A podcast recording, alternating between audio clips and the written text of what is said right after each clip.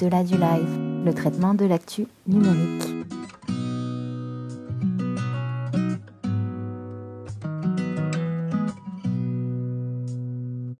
Bonjour à tous et bienvenue dans Au-delà du live, l'épisode 29, le podcast qu'on vous propose par la chaîne Les Voix du Digital et qui vous propose de découvrir chaque mois les actualités du monde numérique. J'ai encore et toujours le plaisir d'être accompagné par, euh, par mon compère de toujours, cofondateur et président de l'éditeur Jamspot, toujours passionné de technologie, toujours entrepreneur très engagé dans la vie associative du numérique. Je parle bien sûr euh, d'Alain Garnier. Alain, comment ça va? Bonjour, bah écoute, euh, écoute, ça va bien, le, le, printemps, tout ça, il faut profiter de ce beau temps, justement, au-delà du numérique, au-delà du live, au-delà du numérique.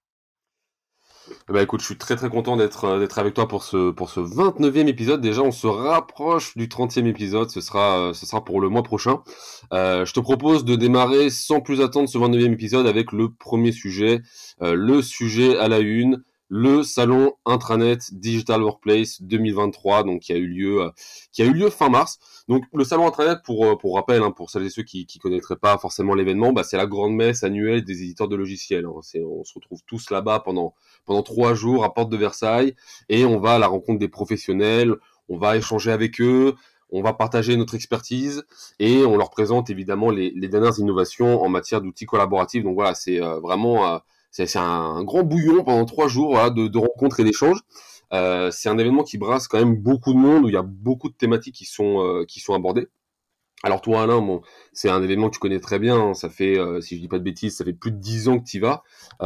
du coup, j'aimerais savoir échanger rapidement avec toi sur cette édition 2023 et surtout si tu devais parler des trois à cinq sujets voilà récurrents que tu as entendus pendant cette édition, bah, desquels s'agit-il? Oui, alors déjà, c'est intéressant parce que tu, tu parles du salon intranet. Euh, le terme officiel, c'est le salon Digital Workplace.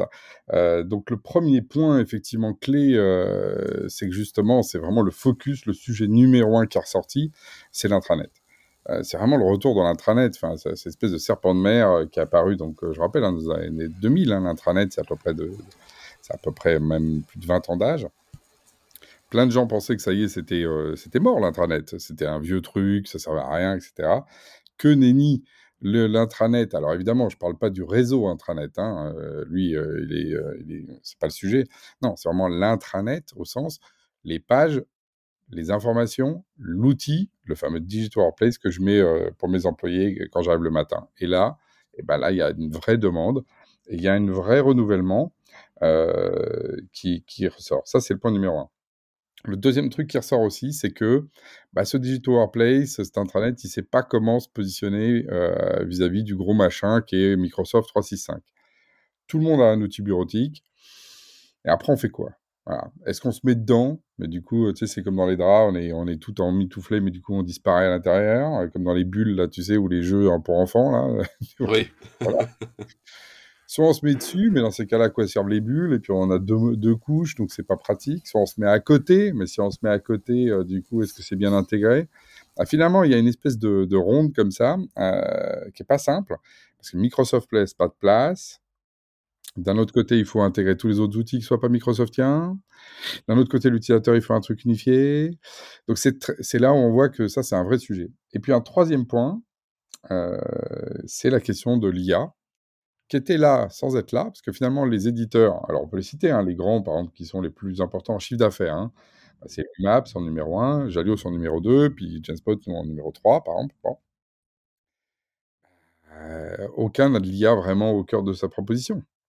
Alors que dans toutes les conférences, ce qu'on parler, c'était l'IA, l'IA, l'IA. Donc ça, c'est le deuxième sujet. Puis je finirai sur un dernier point, c'est que c'est vraiment la question du RH qui revient. Tu sais, le, salon joue la partie RH, hein, tu sais. D'habitude, les gens, quand ils arrivent, ils changent de couleur de moquette, ils, sont perdus. Ah, je suis plus dans le RH, je reviens dans le RH. Euh, ils ont peur. Ils n'ont pas leur passeport RH. Bah, dans Digital Workplace, là, du coup, il y a beaucoup de discussions sur le RH, la partie onboarding, la partie formation. Et donc, tout d'un coup, euh, ça prend une, autre dimension. Et les gens RH commencent à, discuter, effectivement, du Digital Workplace euh, et de l'intranet. Donc, ça, c'est nouveau. Mmh. Alors c'est vrai que, pour rebondir sur ce que tu viens de dire, moi, de ce que j'ai ressenti, parce que j'y étais, euh, j'y aussi évidemment, il y, a il y avait vraiment l'ombre de ChatGPT sur le sur le salon, euh, d'où le fait que chaque conférence, voilà, il y avait toujours cette dimension. Ah oui, et donc euh, l'intelligence artificielle, comment ça va se passer? C'était assez intéressant de voir tous les éditeurs être questionnés sur sur ce sujet-là. Très rapidement, comment toi, par contre, est-ce que tu expliques justement cette euh, ce retour en force de, l'intranet qui, n'a jamais été vraiment mort, hein, très clairement, mais comment, se fait-il que de tous les outils, surtout dans un salon qui s'appelle maintenant le salon Digital Workplace, comment est-ce que tu expliques voilà, ce retour de l'intranet Pourquoi est-ce que les professionnels, à ton avis, aujourd'hui, ont besoin d'un intranet pour travailler? Bah, pour moi, euh, l'explication est assez simple. C'est que comme on est tous dans le, on, on va plus dans les locaux forcément, d'accord? Donc l'espace physique n'est plus le marqueur. Donc ce qui fait la culture d'entreprise, quand un jeune arrive ou quand quelqu'un, euh, pour expliquer ce que, la marque est en train de devenir, avant, les locaux étaient l'élément d'explication. Par exemple, un truc tout bête que les gens oublient, c'est t'arrivais dans les locaux, tu avais l'ascenseur, par exemple, dans les belles boîtes, tu vois, et tu voyais euh, étage 3, étage 4, et tu voyais les noms des divisions. Et donc, à partir de là, tu te faisais une idée très claire tous les matins en venant dans la boîte euh, quelles étaient les divisions euh, de l'entreprise, la division financière, euh, manufacturing, bidule, tu, vois le truc. Et ça, c'est très puissant, c'était physique. Puis là, tout d'un coup, les gens vont plus au bureau. Donc, c'est plus là où ils l'apprennent. Mais ils l'apprennent où? Où est-ce qu'il y a la culture d'entreprise? Et de l'autre, bah, ils vont, comme tout le monde, sur Microsoft 365, euh, sur Google. Donc, ils ont Gmail, ils ont Outlook. C'est pas une culture d'entreprise, ça. Et donc, comment est-ce qu'on inculque comment fonctionne l'entreprise, c'est quoi sa stratégie, c'est quoi son organisation, c'est quoi ses valeurs, c'est quoi, c'est quoi. Bah, où est-ce que tu le mets ça? Voilà. Et ben ça, ça s'appelle l'intranet. Euh, ça sert à ça. Et donc, si tu veux, tout d'un coup, ça devient une obligation. Alors qu'avant, c'était euh, un truc pas obligatoire et donc du coup qui devenait poussiéreux et on, se moquait de l'intranet en disant c'est là où on va avoir, tu vas voir, c'est drôle, le, le, menu de la cantine. Bah, ça tombe bien, on n'y va plus à la cantine. Donc du coup, le truc c'est Finalement, c'est plus ça le sujet. Le sujet, c'est pas le local. Le sujet, c'est notre culture commune. Et ça, clairement, les outils bureautiques le donnent pas. Merci Alain, mais merci encore une fois, on en profite à tous les professionnels qui nous ont fait le plaisir de venir nous voir sur, sur notre stand pour cette édition 2023. Euh, c'est pour ce genre de moment qu'on aime bien sortir la tête du numérique euh, de temps en temps. Euh, alors tu en as parlé justement Alain, c'était l'un des, l'un des, l'une des thématiques phares de, du, du, salon Digital Workplace de, de cette année. C'est vrai qu'il faut que j'arrête de dire salon intranet, hein, c'était... Mais non mais tu peux, justement, je trouve que tu dis la vérité. C'était le salon intranet finalement. C'était le salon de l'intranet. La Après, on peut faire du marketing, euh, euh, mais en fait, les gens viennent pas acheter des digital workplace, ils viennent acheter des intranets. Bon, voilà. Donc, euh, bon, donc euh, c'est en tout cas sur, sur, ce salon. Oui, voilà. En tout cas, bon, que vous disiez. Euh, que vous dites salon intranet, salon digital workplace, vous êtes dans le vrai. de toute façon, on parle toujours des, on parle toujours des deux. On va pas vous cacher. On est bienveillant. Voilà. voilà. exactement. Il n'y a pas de, y a pas de problème. Donc, on, on voilà, on n'aura pas de problème à échanger avec vous l'année prochaine que vous disiez euh, salon internet, salon digital workplace. Voilà, sachez-le, il n'y a pas de discrimination. Euh, mais tu voilà, tu disais, euh, c'est totalement vrai. C'était l'une des thématiques euh, euh, phares de, de, de ce salon-là, c'est l'intelligence artificielle, c'est l'IA. Et euh, bah, l'IA, elle a clairement le vent en poupe en France. Hein, c'est le moins qu'on puisse dire. France Digital et Soprasteria ont dévoilé leur observatoire des 590 startups spécialisées justement sur le sujet, spécialisées sur l'IA en France. Euh, une cartographie dont le but était de montrer justement l'intérêt croissant des entreprises euh, et des investisseurs pour cette technologie. Donc à ce jour, 50% des entreprises qui sont référencées sont déjà rentables, ou du moins envisagent de l'être. Les levées de fonds sont aussi en augmentation. Oui, oui ça m'a fait rire aussi. Alors, une entreprise qui envisage d'être rentable, on n'aura ah, jamais vu ça. Hein, oh, excuse-moi de t'interrompre. Au miel, le miel UE, origine UE, et ou hors UE. J'adore ça. Je me dis, ah bah oui, moi, le seul miel que j'achète, c'est le miel de frontière, celui qui est juste sur la frontière. Ouais, c'est ça. Donc, le miel d'UE et non UE, bah, il vient partout. Donc, ça veut dire que même il peut venir de Mars. Donc, euh, j'adore ça. Donc, les, les, entreprises vont être rentables ou envisagent de l'être. C'est un très bon argument. Je ne suis pas rentable, mais j'envisage de l'être, messieurs, dames. Attention, c'est très important. les levées de fonds, du coup, un, un, mot sur les levées de fonds qui sont aussi en augmentation avec euh, un, un, montant doublé euh, par rapport à 2021 et qui ont atteint 3,2 milliards d'euros. Voilà, 3,2 milliards d'euros de fonds levés depuis leur création. Une information que j'ai trouvée particulièrement intéressante. Sur l'ensemble de ces startups, 20% d'entre elles développent des IA appliquées à, tous les secteurs, de manière indifférenciée. Et les 80% restants à des secteurs spécifiques. Et si on donne les trois premiers, tu as 127 startups du coup qui développent de l'IA pour le secteur de la data et du cloud 89 pour le secteur de la santé, ce qu'on appelle le healthcare, et 42 pour les services euh, corporate. Alors Alain, l'actualité autour de l'IA, euh, on le sait, tout le monde le sait, elle est particulièrement riche depuis plusieurs semaines, depuis l'arrivée de, euh, de ChatGPT 4.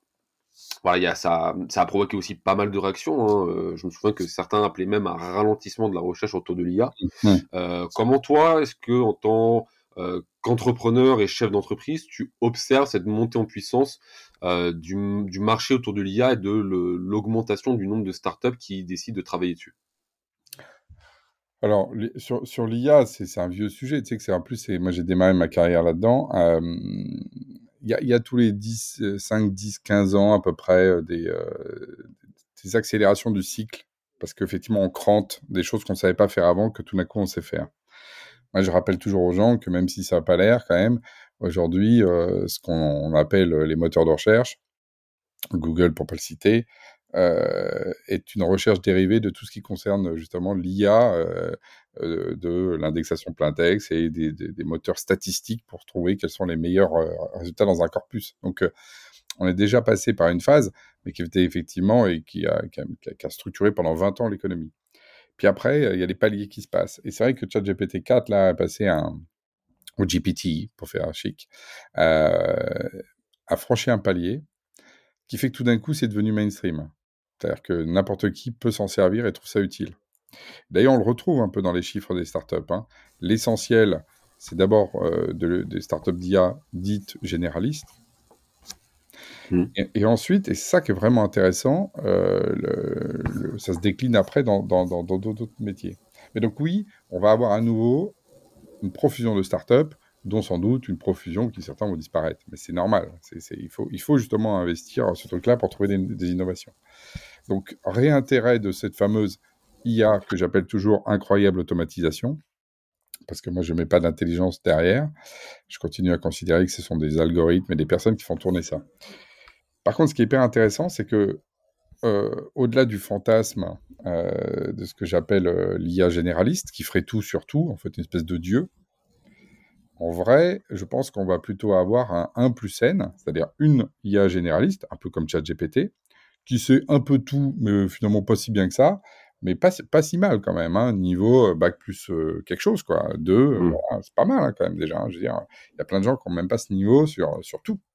Mmh. Quand je dis surtout, c'est que ChatGPT, il sait autant euh, sur la question euh, de l'extraction euh, du minerai que sur l'évolution du, du, RH au Venezuela, que, enfin, c'est une, une connaissance très large, mais moyenne et des fois approximative.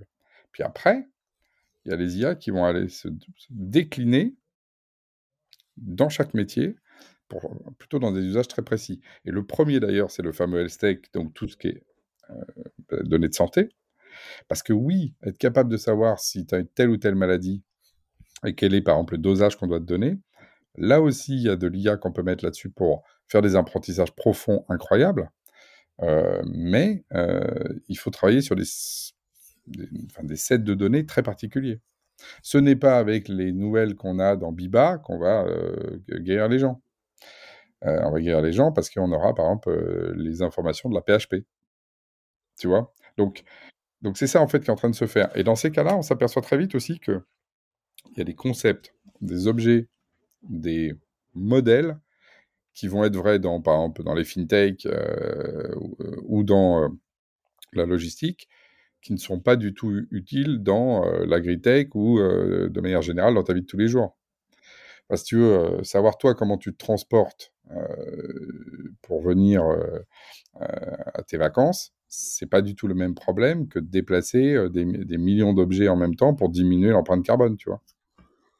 On, le voit bien, c'est pas les mêmes classes de problèmes. Donc, les IA vont se spécialiser. Donc, c'est pour ça que j'appelle le 1 plus N, une IA généraliste pour monsieur tout le monde, voilà, dont, dont, je fais partie, et N IA spécialisée sur des domaines très précis pour apporter justement à des experts, des accélérateurs. Voilà, donc on va vivre une révolution d'accélération, comme on l'a connu euh, quand le numérique apporte des bottes de 7 lieux, euh, mais qui fait qu'après on oublie que c'était très rugueux. Moi, je, rappelais à des gens, euh, ils ont oublié que il fut un temps des machines à écrire, dès qu'on faisait une faute, fallait mettre du blanco, on mettait des heures à taper un texte propre.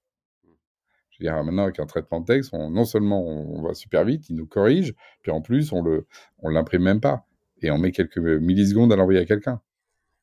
Ouais. Ça, c'est aussi une accélération. Alors, euh, les gens disent, oh oui, mais ça, c'est pas intelligent. Ah oui, c'est pas intelligent, mais enfin, c'est de la productivité. Donc, c'est pareil. On va avoir de la productivité qui va toucher sur notre capacité un peu générative, notre capacité de décision. Mais moi, je suis pas inquiet sur le fait que derrière, bah, en fait, voilà, on va, on va nous euh, continuer à être aux manettes de ce truc-là. Et simplement, c'est qu'au lieu de passer des heures à, à, à, écrire des trucs, à essayer de structurer notre pensée, on va avoir un truc qui va nous proposer euh, des schémas mentaux, on va dire ça je veux, ça je veux pas, euh, ça j'affine et bing, voilà le résultat. Et, et, simplement, on va gagner énormément de temps dans la production. Mmh.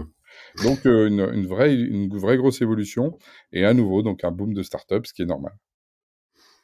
Toi, tu fais pas du tout partie des sceptiques qui disent oh là là attention euh, parce que c'était la, réaction quand même de, de, pas mal de personnes suite à ChatGPT en disant ça y est on est au début de la fin euh, voilà l'IA va, va nous on, on, parle beaucoup de ça par rapport à ChatGPT hein, sur le fait de sa capacité à, à remplacer énormément de corps de métier. Toi tu dis ce que tu disais incroyable non, non ça, va, ça, va, ça va écrémer une partie de la population souvent pas forcément celle auquel on pense. Ça c'est souvent ça le, le, le c'est-à-dire qu'on on pense toujours, oh là là, les pauvres, euh, ça va être les pauvres, les, les pauvres gens euh, qui vont être euh, touchés. Bah là, c'est pas vrai, parce que par exemple, ça touche les, les fonctions intellectuelles, comme je l'ai dit, bac plus 2, intermédiaires.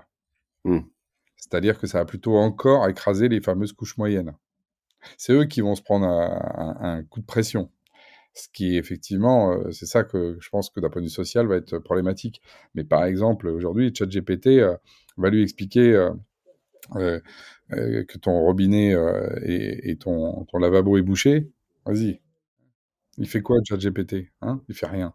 Et donc, toi, tu te retrouves toujours avec ton évier bouché. Donc, par exemple, il y a peut-être aussi une revalorisation d'un certain nombre de métiers manuels en attendant les robots. On les a pas encore. Ah, tu vas me dire, oui, mais les robots vont arriver. Oui, d'accord. Enfin, chaque chose en son temps. Sinon, on finit toujours dans toutes les dystopies dans lesquelles on disparaît, on est mort. Mais euh, la, la, transformation sociale, elle va plutôt être pour moi sur les fonctions intermédiaires, intellectuelles, sur lesquelles il va falloir qu'elles se réinventent dans leur métier, tout simplement. Donc moi, je suis plutôt de, ce type-là. Euh, et, par contre, ce que je vois de dangereux, c'est plutôt autre chose. C'est euh, euh, que quelque part, ces IA vont de plus en plus rendre effectivement un, peu l'aspect autonome. C'est sur le champ de la guerre sur lequel il peut y avoir des, vraies choses qui peuvent se passer. Donc oui, effectivement, de toute façon, la technologie doit être à un moment donné non pas arrêtée dans la recherche, ça c'est une, c'est jamais fait, ça marche jamais, mais doit être, comme on l'a fait pour l'éthique, pour la biologie, encadrée euh, pour réfléchir en amont et pas faire n'importe quoi. Moi, je suis pas pour légiférer, je suis là pour réfléchir en amont et conscientiser les gens.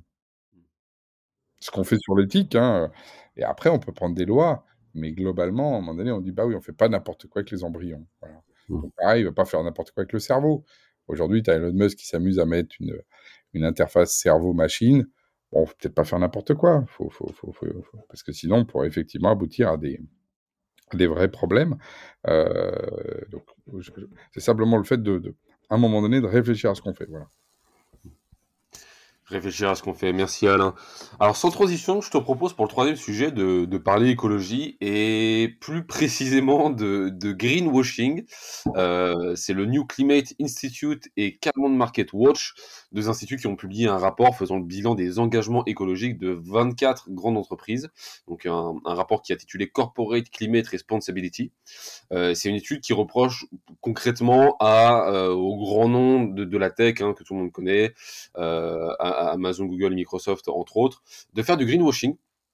Donc d'après l'étude, euh, les deux ONG du coup sont intéressées à la réalité des engagements de, de, ces 24 entreprises dans le but de réduire leur impact euh, sur le climat. Donc pour rappel, hein, les entreprises que je viens de citer, donc les 24 entreprises représentent plus de 3000 milliards euh, de chiffres d'affaires c'est pas, pas grand-chose, vous me direz-vous.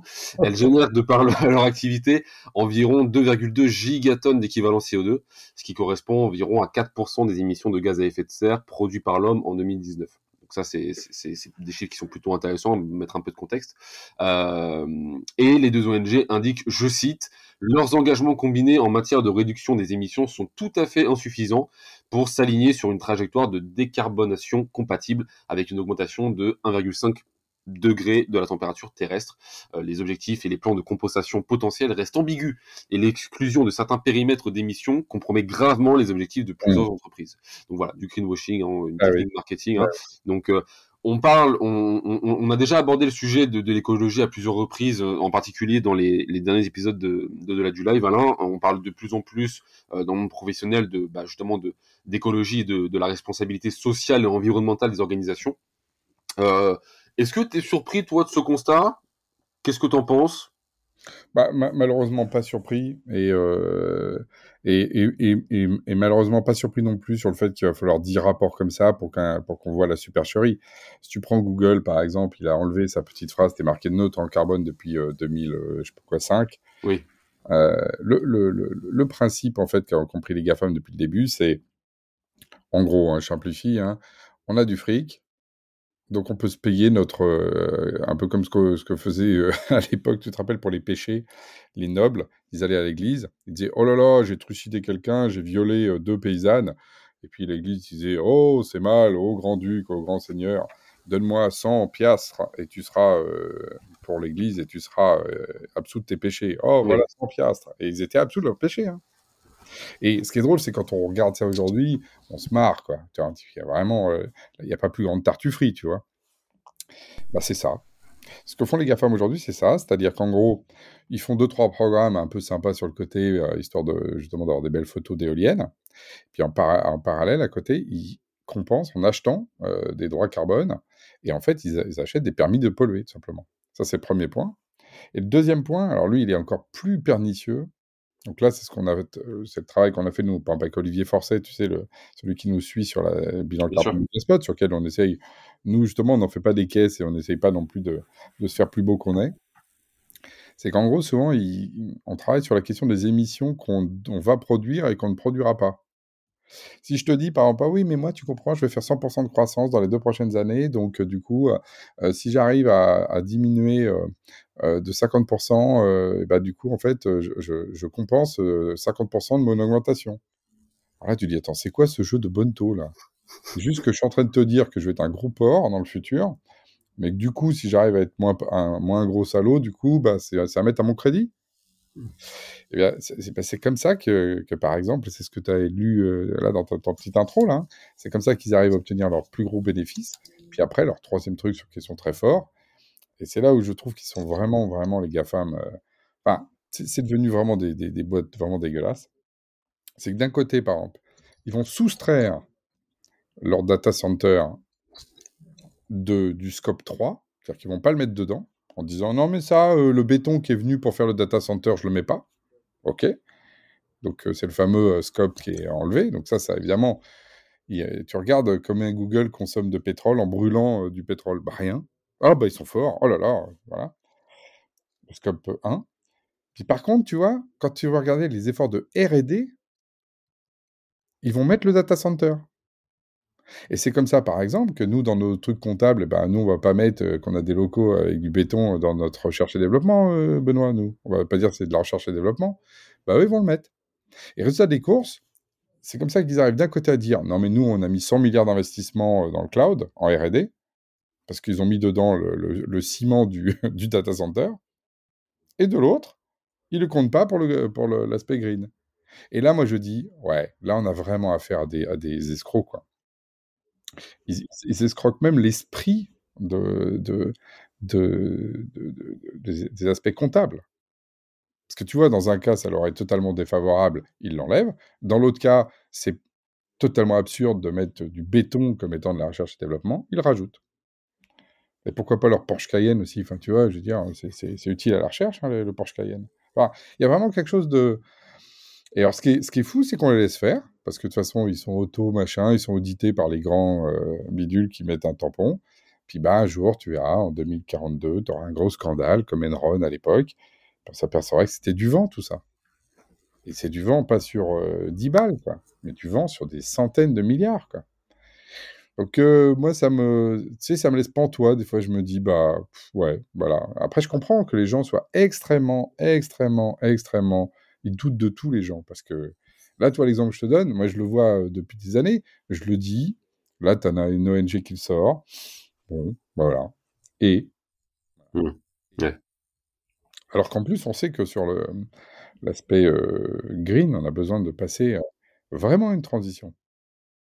Et après, tu vas voir, tu as Agnès Pannier-Runacher, qui est notre ministre de l'Industrie, qui va nous taper dessus, là, nous, les, pauvres petits Français, euh, parce qu'elle a dit oui, c'est pas bien, le numérique. Elle a, tiré les oreilles de Jean-Noël Barrot, en ah, faites pas assez d'efforts dans le numérique. Puis tu vas voir, ça va tomber sur nous, petites PME, alors qu'on fasse je sais pas quoi, une norme encore improbable, pendant que ceux qui représentent 4% des émissions, eux, ils n'en ont rien à péter, quoi. Voire même, ils trichent avec les règles.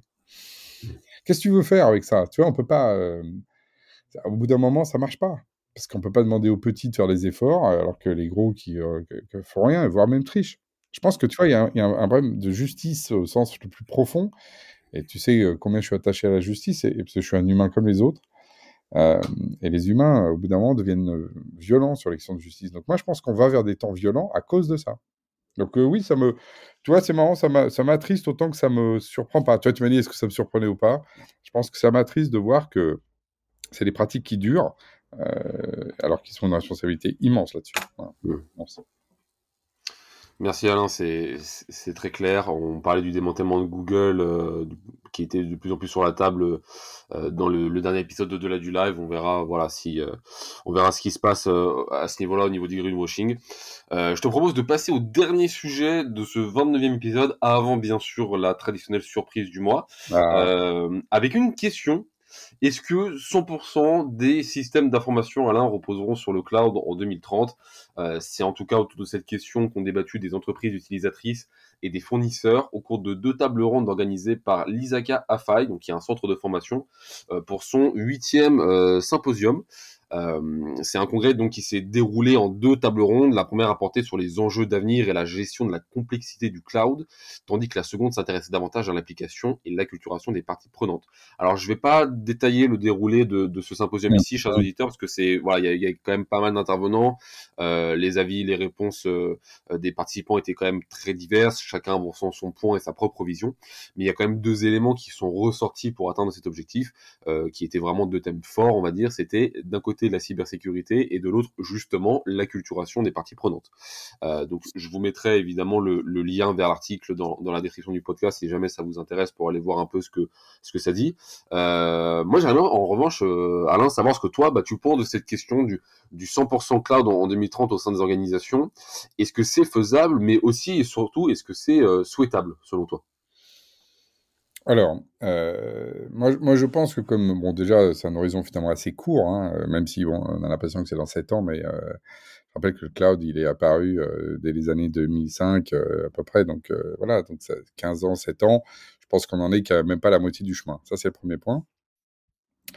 Deuxième point, c'est que en même temps que le, cloud est en train de, de, prendre des parts de marché, et ça me paraît logique, parce que le cloud, finalement, c'est une façon de dire, écoute, c'est pas mon métier de m'occuper de ça, je laisse à d'autres. Un peu comme, on a souvent pris l'exemple, on le prend moins maintenant, mais du téléphone. Historiquement, il faut quand même avoir en tête que les gens avaient des standards téléphoniques euh, qui étaient euh, qui existaient avant qu'il y ait le téléphone. Hein, les entreprises avaient des, systèmes de, de, de téléphonie. et puis ça a disparu au profit d'un service public. Bon, et on voit bien pourquoi.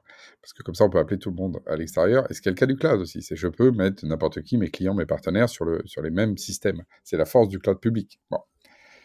Mais tu vois, dans le même temps, regarde, au fur et à mesure que justement, entre guillemets, euh, il y a ce fameux téléphone euh, grand public, bah, aujourd'hui, euh, on utilise d'autres formes. Et ça t'échappe pas que toi, tu vas faire des visios avec le système de visio bah, d'un opérateur cloud avec notre GT Genspot, avec d'autres formes, tu vois.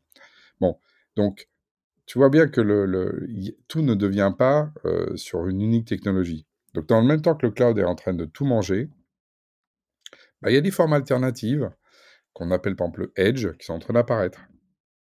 Le edge étant l'idée que bah, finalement, je mets aussi un peu des données un peu, un peu au milieu. Si je suis une ville, par exemple, et que j'ai beaucoup de données, euh, et, c'est tous mes agents qui vont communiquer entre eux, pourquoi j'ai pas besoin de passer dans le cloud euh, pour communiquer, si ça se trouve, j'ai 90% de mes, communications qui vont se faire entre des gens qui sont dans la même ville. Donc, si j'ai un petit data center local, peut-être que c'est plus efficace, tu vois? Et puis, ça, ça relocalise, etc. Donc, toi, ça, c'est le edge.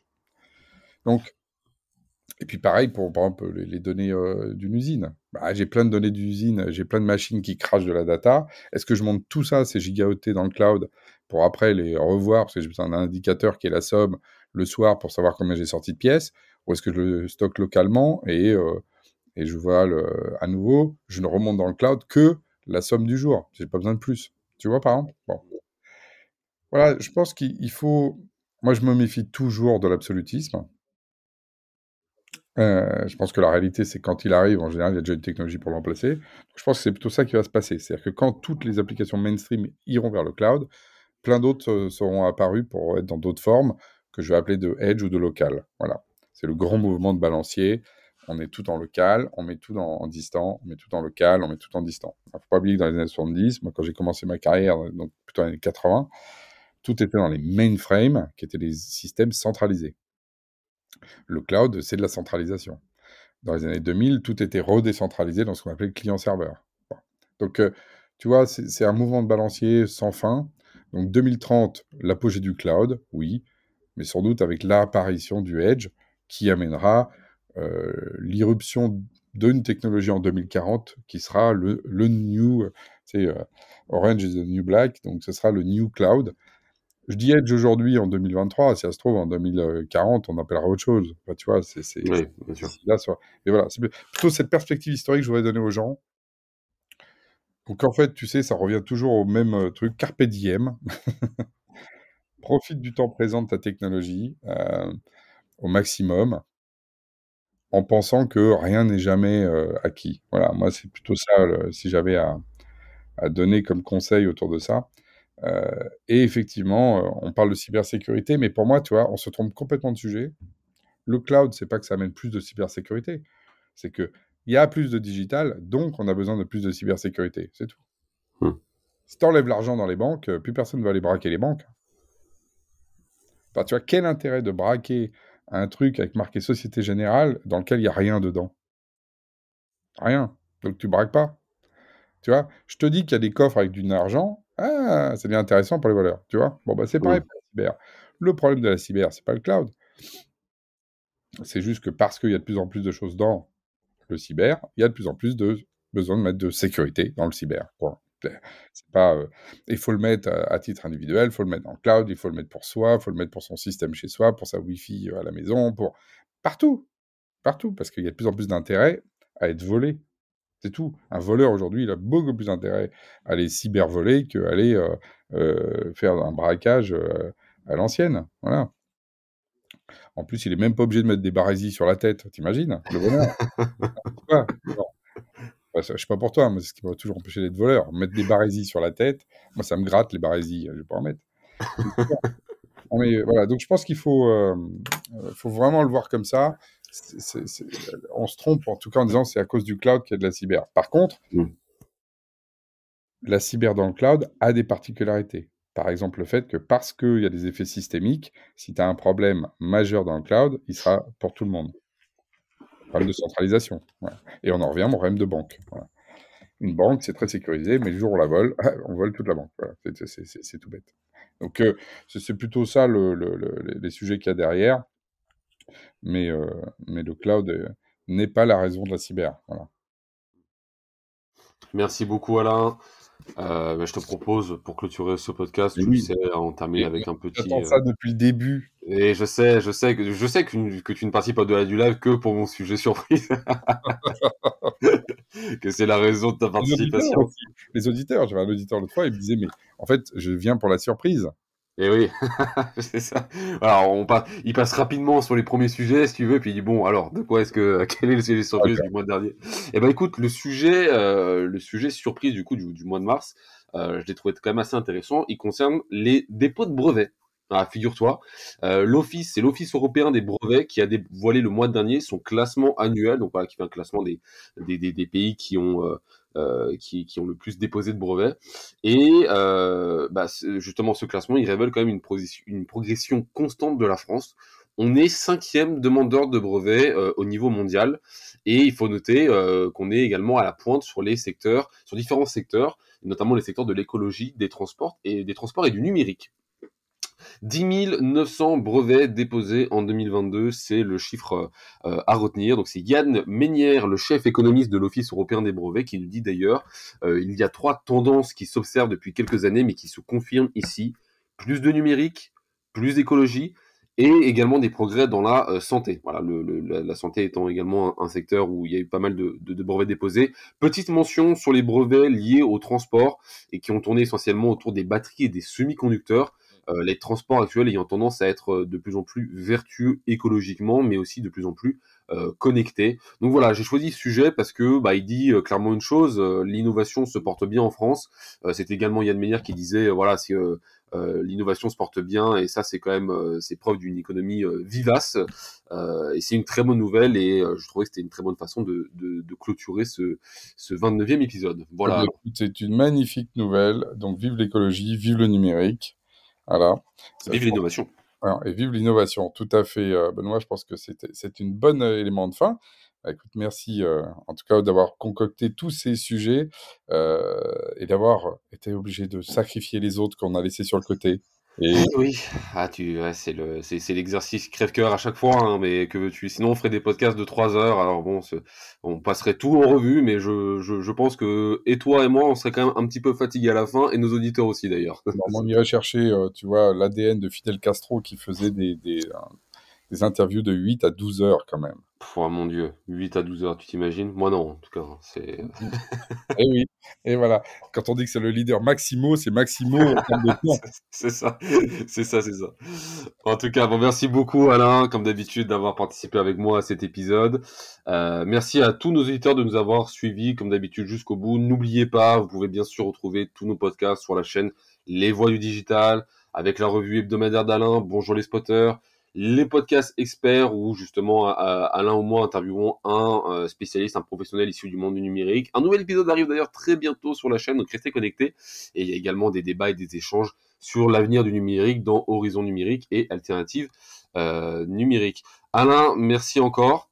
Est-ce que tu veux rajouter un dernier mot? Non, mais non, mais je dis à nos auditeurs à la, à la, à la prochaine. Et oui, merci à tous, merci Alain, et à très bientôt pour un nouveau podcast. À bientôt.